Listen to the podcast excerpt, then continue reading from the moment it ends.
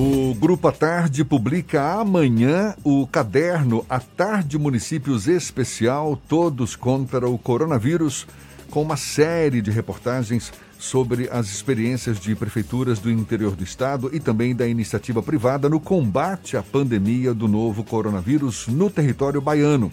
É um projeto que, além do caderno impresso no Jornal à Tarde, envolve o jornal Massa, o Portal à Tarde e também a À Tarde FM, que hoje dá sequência à série de entrevistas com prefeitos da Bahia abordando essa questão. Hoje, no terceiro dia da série, nosso convidado é o prefeito de Catu, município da região metropolitana de Salvador, Geranilson Requião. Bom dia, seja bem-vindo, prefeito.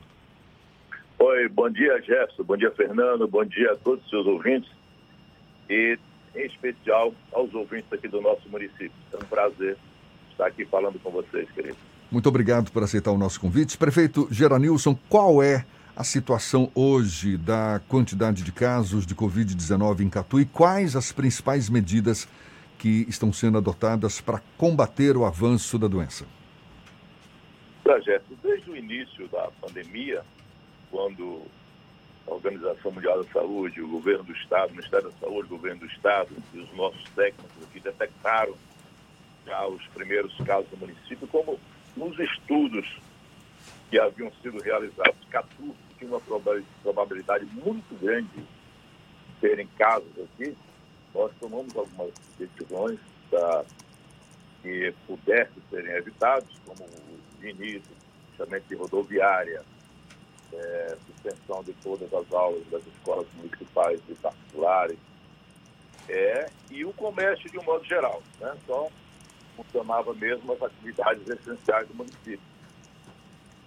Posteriormente, nós fizemos uma flexibilização, depois retomamos o fechamento das atividades não essenciais e a semana passada nós tomamos a decisão aqui de flexibilizarmos mais uma vez essas atividades para que também a própria economia pudesse se desenvolver.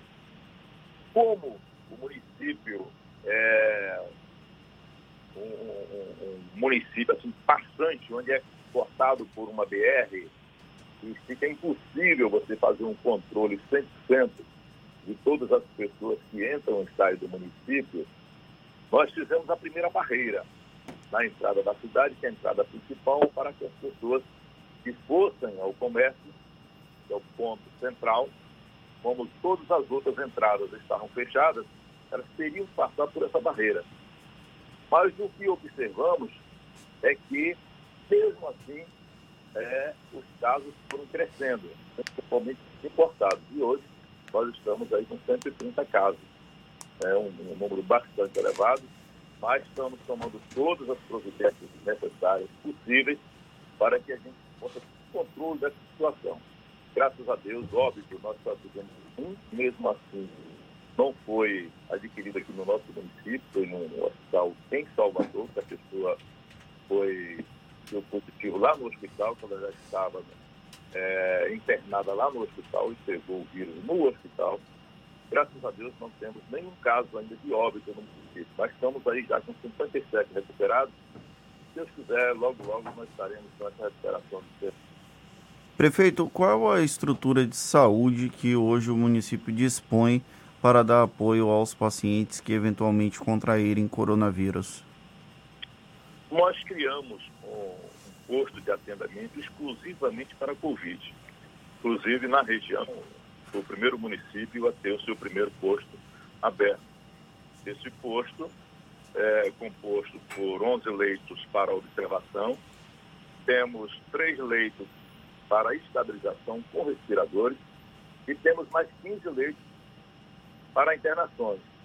O, ocorre que o governo federal, através do, do Congresso Nacional, foi aprovada a lei de ajuda também às Santas Casas, e aqui no nosso município, o nosso hospital é administrado pela Santa Casa da Bahia.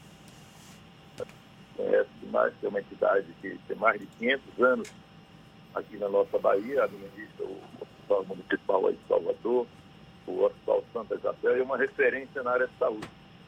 Então, nós fizemos essa parceria com a Santa Casa, que ela também administrar é, esse posto de atendimento Covid. E na lei que foi aprovada pelo Congresso Nacional, foram repassados recursos para essas entidades filantrópicas para que elas pudessem desenvolver um projeto nessa área do Covid. E aqui no nosso município é, foi transferido 2 milhões de reais que automaticamente o município transferiu para a Santa Casa e ela está desenvolvendo um trabalho de ampliação a esse, a esse projeto de atendimento às pessoas que por acaso procurem o nosso posto de atendimento avançado da Covid. Prefeito, em Catu, a exemplo do que vem ocorrendo em grande parte, talvez na maioria das prefeituras Bahia afora, tem havido também queda na arrecadação de impostos? O senhor poderia mensurar essa, essa situação de, de fluxo de caixa da prefeitura? Como é que a prefeitura está lidando com os recursos financeiros para conter o avanço do coronavírus? Ah, uma queda muito grande em todos os estados e municípios. E aqui nós temos um, um caso é, peculiar que grande parte aqui da arrecadação do município vem de recursos oriundos do petróleo. E com essa crise que aconteceu na Petrobras e agora esse ano com o próprio petróleo, nós tivemos uma queda de arrecadação muito grande, é, tanto na parte de ISS como do, do ISS, como na parte de royalties. A queda foi substancial e realmente é, deu um abalo aqui nas nossas finanças. Mas a gente vem fazendo um planejamento já há bastante tempo e a gente está conseguindo superar essa dificuldade. Eu poderia dizer, inclusive, que com a lei complementar que foi aprovada agora em 2020, a 173, o município foi contemplado para receber cerca de 4 milhões 948 mil reais. Sendo que a primeira parcela nós recebemos a semana passada, que foi de 1 milhão 237, sendo que 1 milhão e 38 para recomposição de ISN 198 para ser destinado à aplicação na saúde e assistência social para a prevenção da Covid.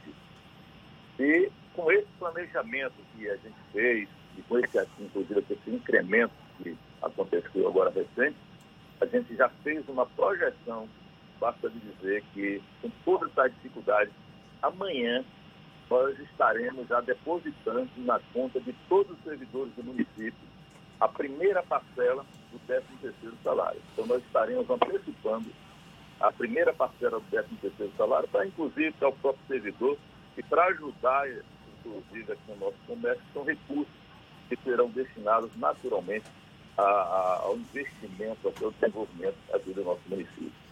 Prefeito, como é que está a interlocução de Catu, do município de Catu, com as demais instâncias, o governo estadual e o governo federal nesse momento de pandemia? Existe algum tipo de diálogo? Esse diálogo tem sido é, saudável e adequado para as demandas do município? Ah, com certeza, nós temos uma ligação direta aqui com governo do estado, principalmente com a Secretaria de Saúde do Estado da Bahia, na pessoa do seu secretário, doutor Fábio Vilas Boas, e seguimos exatamente as diretrizes que são emanadas tanto da Secretaria como do próprio Ministério da Saúde. Né? Então, tudo aquilo que é exigido e, e orientado pela, pela Secretaria de Saúde do Estado da Bahia, a nossa Secretaria também está aqui seguindo rigorosamente. Temos uma equipe de técnicos que não param, é, 24 horas aqui trabalhando para que a gente possa chegar à informação mais próxima das pessoas. E isso tem sido muito importante porque é um, uma mão dupla. É o governo do Estado fornecendo as informações para a gente aqui, nós coletamos também as informações, passando para o governo do Estado, informando a população em tempo real tudo o que acontece aqui no nosso município. O senhor falava há pouco da dificuldade de, de arrecadação, que houve essa queda de arrecadação de impostos, que é algo né, comum em praticamente todas as prefeituras nesse momento. Como é que o senhor avalia a, o, o repasse de recursos do governo federal para o município? tem sido a contento? Como é que o senhor, o senhor conta com esse apoio também? Claro, porque o, é uma lei federal e o governo federal jamais se omitiria né, fazer o repasse não só para Catu, como para outros municípios. E você, como eu falei anteriormente, nós tivemos uma queda muito grande. Ah, esse repasse, esse, essa lei, a lei 173, é, recompôs toda a receita do município? Não, não recompôs. E não vai recompor. E essas quatro parcelas, três parcelas vencendas ainda, que virão aqui para é, atender o nosso município, elas vêm como um alento, mas ela não recompõe 100% o que aconteceu em 2019. Essas parcelas são para exatamente igualar a receita que o município teve em 2019 com relação à SPM. Mas nós temos as outras receitas, temos as receitas próprias, a receita de QSF, a própria receita do IPTU, que hoje tem uma vazão muito grande, pela dificuldade das pessoas fazer o seu cumprimento, né? E o município sente essa dificuldade. Mas é como eu falei antes, nós fizemos um planejamento muito grande e estamos realmente atendendo é, essas necessidades com aquilo que temos. Eu acredito que lá para setembro, outubro, se a economia não houver um retorno, nós teremos mais dificuldades. Mas vamos pedir a Deus que logo, logo essa pandemia passe e a gente volte ao que era antes de tudo isso, ou seja, lá para o mês de fevereiro, março, muito Tá certo. A gente agradece a participação do prefeito de Catu, Geranilson Requião, conversando conosco, expondo aí esse desafio que é combater a pandemia do novo coronavírus também no município de Catu. Muito obrigado pela sua disponibilidade. Um bom dia, prefeito. Oi, muito obrigado. Bom dia para vocês. Queria parabenizar o grupo à tarde. Um grande abraço para meu querido amigo Luciano Neves. Um abraço para vocês. Que Deus nos proteja, que a gente saia logo, logo desse mal terrível que está assolando o nosso município e o nosso mundo. Um grande abraço, Jesus. Um abraço, Fernando. Um abraço para todos. Obrigado.